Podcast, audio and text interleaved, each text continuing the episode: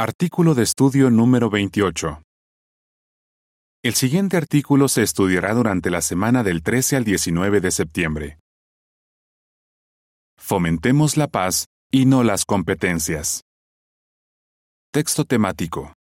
No nos volvamos egocéntricos, fomentando competencias entre unos y otros y envidiándonos unos a otros.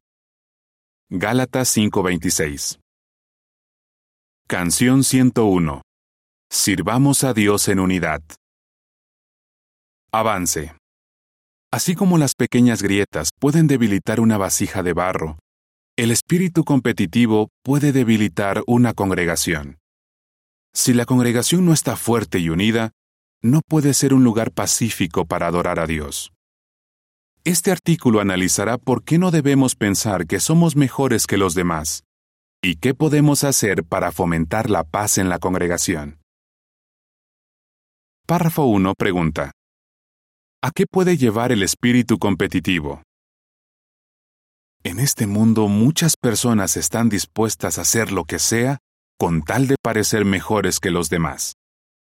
Por ejemplo, un hombre de negocios tal vez recurra a tácticas despiadadas para ponerse por encima de sus rivales. Puede que un deportista lesione a propósito a un jugador contrario a fin de ganar. O tal vez un estudiante que está compitiendo por una plaza en una universidad importante haga trampas en los exámenes de admisión. Los cristianos sabemos que todo esto está mal, pues forma parte de las obras de la carne. Pero puede ser que algunos siervos de Jehová estén fomentando competencias en la congregación sin ni siquiera darse cuenta. Es importante responder a esta pregunta, porque esto puede afectar la unidad de nuestra hermandad. Párrafo 2 pregunta. ¿Qué veremos en este artículo? En este artículo hablaremos de qué defectos nos pueden llevar a querer parecer mejores que nuestros hermanos. También analizaremos los ejemplos de varios siervos fieles de tiempos bíblicos que no se dejaron llevar por este espíritu. Pero primero debemos hacernos un autoexamen. Veamos cómo. Hagámonos un autoexamen. Párrafo 3 pregunta. ¿Qué preguntas debemos hacernos? Es buena idea analizarnos cada cierto tiempo. Podemos preguntarnos, ¿necesito compararme con otros para así sentirme bien conmigo mismo? ¿Qué me impulsa a trabajar en la congregación? ¿Es un deseo de ser mejor que los demás? ¿O al menos mejor que cierto hermano o hermana? ¿O es sencillamente mi deseo de darle lo mejor a Jehová? ¿Por qué es importante responder estas preguntas? Veamos lo que dice la Biblia. Párrafo 4 pregunta. ¿Por qué no debemos compararnos con los demás como dice Gálatas 6, 3 y 4? La Biblia nos dice que no nos comparemos con los demás. Gálatas 6, 3 y 4 dice, Porque si alguien se cree que es algo cuando no es nada, se está engañando a sí mismo pero que cada uno examine sus propias acciones, y entonces tendrá razones para alegrarse por lo que él mismo ha hecho, sin compararse con otra persona. ¿Por qué? Porque si al compararnos con otros nos sentimos superiores, nos podemos volver orgullosos. Y si nos sentimos inferiores, nos podemos desanimar. Ninguna de las dos opciones refleja buen juicio. Una hermana de Grecia llamada Caterina dice, Tenía la costumbre de compararme con otras hermanas que parecían más bonitas, más hábiles en el ministerio y más amigables. Eso me hacía sentir que no valía para nada. Recordemos que Jehová no nos trajo a Él por nuestra belleza, facilidad de palabra o popularidad, sino porque estamos dispuestos a amarlo y a escuchar a su Hijo. Párrafo 5 pregunta. ¿Qué aprende usted de lo que le pasó a un hermano llamado Yun? También podemos preguntarnos, ¿me ven los demás como alguien que siempre busca la paz? ¿O me meto en conflictos con otros cada dos por tres? Veamos el caso de un hermano llamado Yun, que vive en Corea del Sur.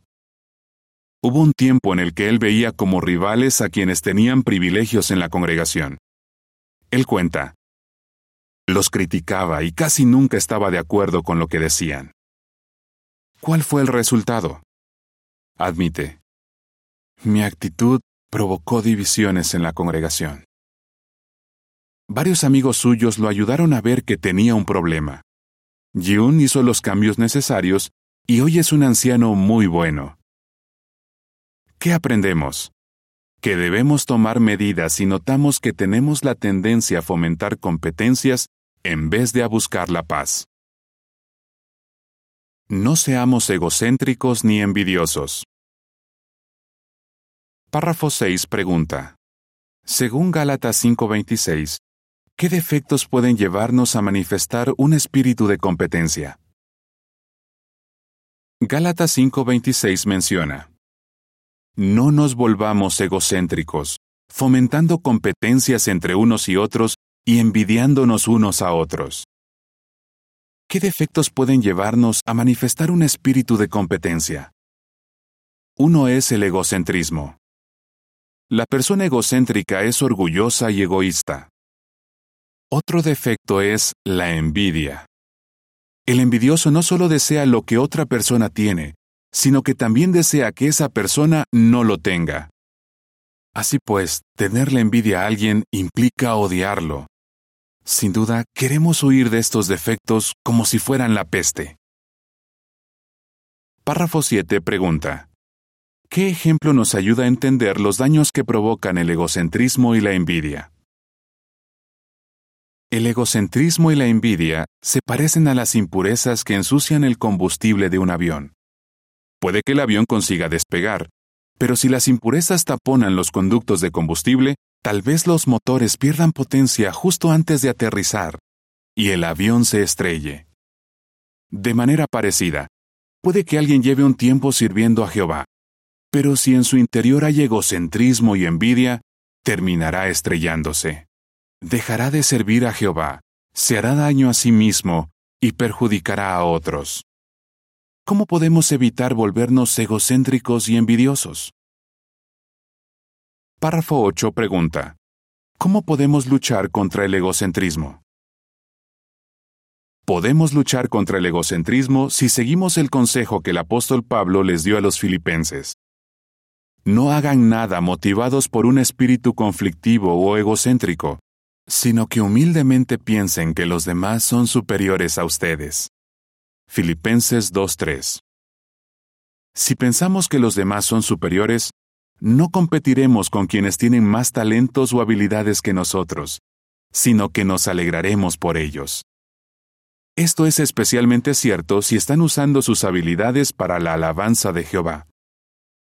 Por su parte, si los hermanos que tienen talentos también siguen el consejo de Pablo, se concentrarán en las buenas cualidades que ven en nosotros.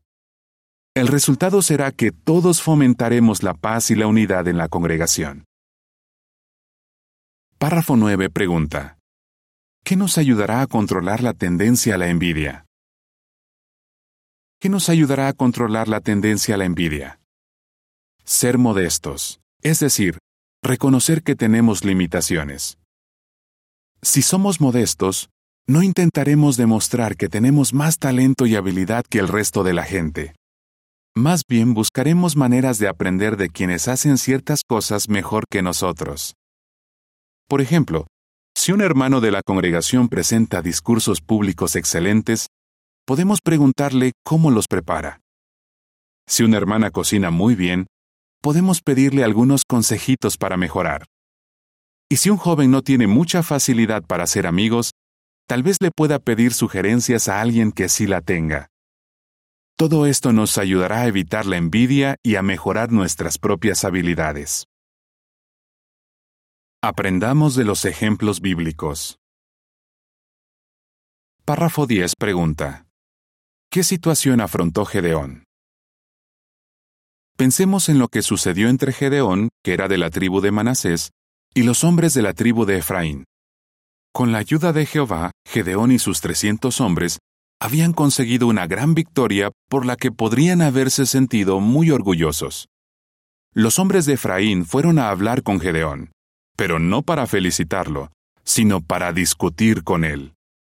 Por lo visto, tenían el orgullo herido porque no los había invitado desde el principio a luchar junto con él contra los enemigos de Dios. Estaban tan concentrados en proteger el honor de su tribu que no habían pensado en lo más importante. Gedeón acababa de contribuir a honrar el nombre de Jehová y a proteger a su pueblo. Párrafo 11 pregunta.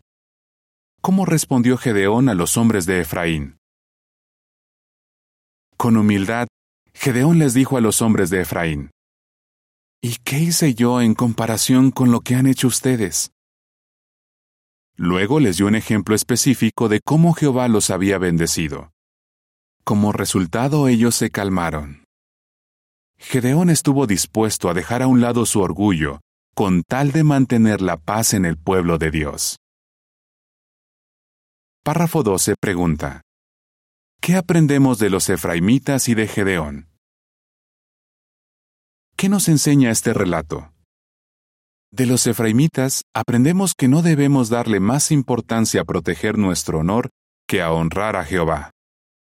De Gedeón, los cabezas de familia y los ancianos pueden aprender que si alguien está molesto con ellos por algo que hicieron, deben procurar ver las cosas desde su perspectiva también pueden felicitarlo por algo que haya hecho bien.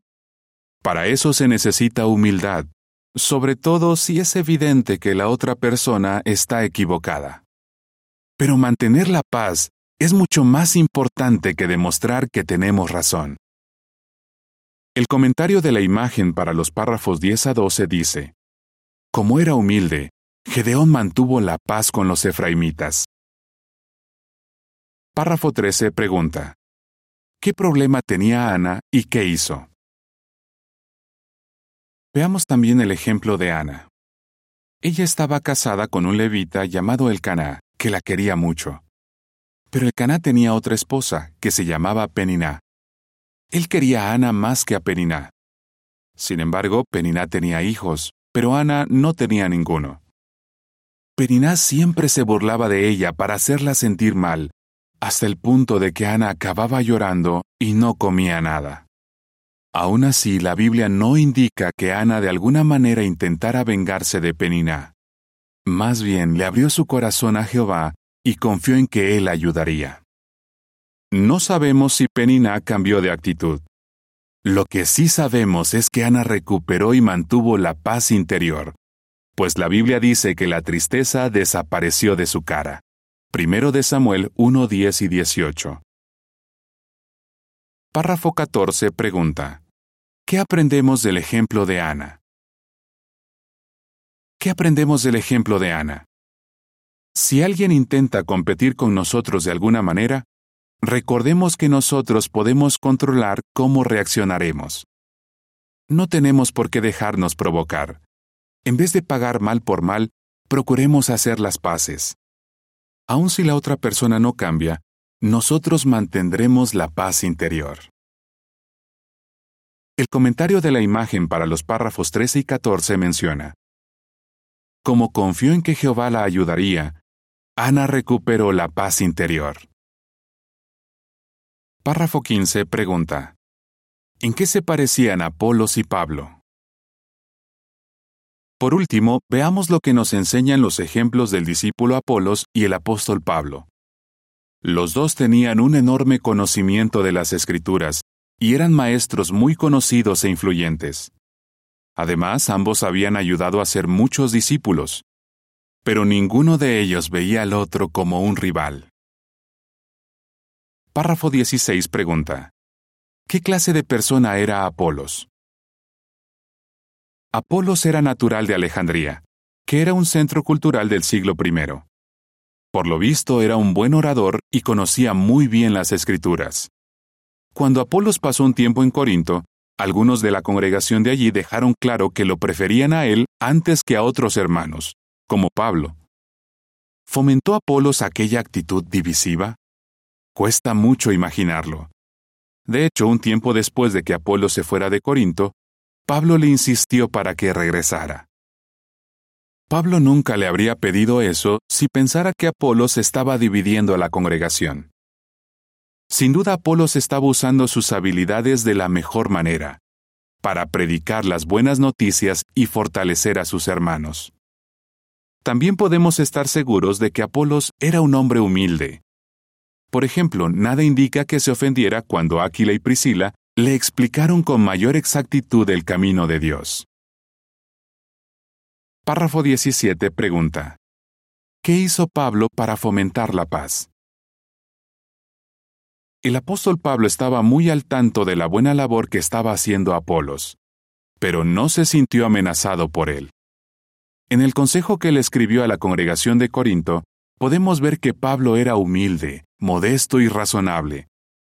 En vez de sentirse halagado porque algunos decían, yo soy de Pablo, él dirigió toda la atención a Jehová Dios y a Jesucristo. Primera los Corintios 3, 3 a 6. Párrafo 18 pregunta. En armonía con 1 Corintios 4, 6 y 7, ¿qué aprendemos de los ejemplos de Apolos y Pablo? ¿Qué aprendemos de los ejemplos de Apolos y Pablo?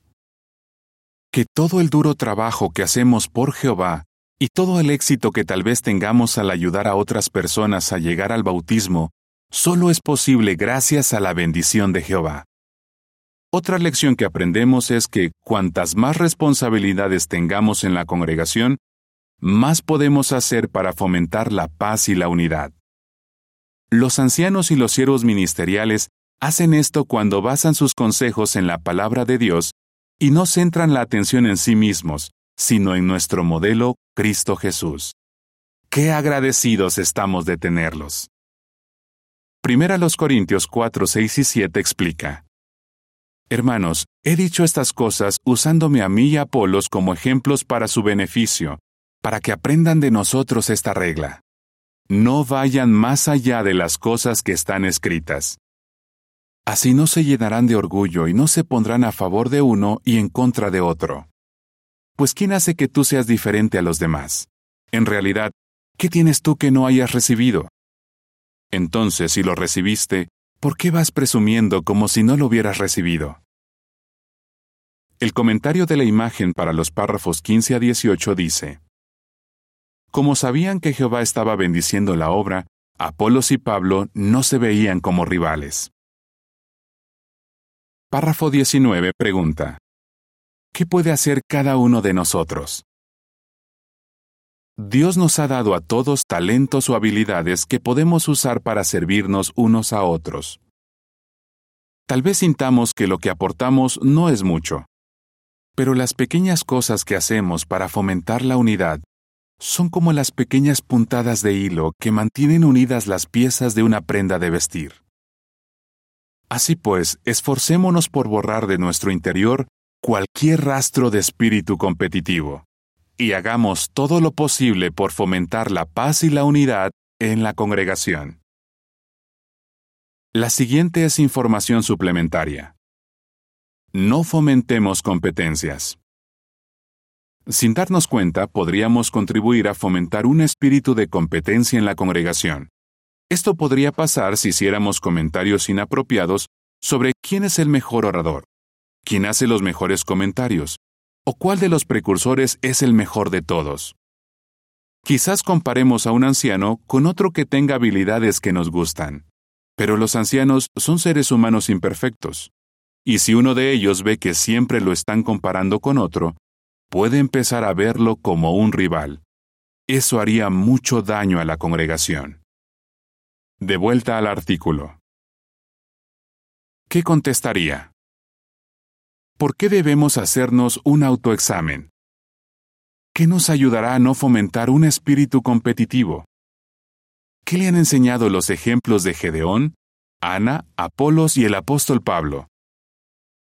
Canción 80. Prueben y vean que Jehová es bueno. Fin del artículo.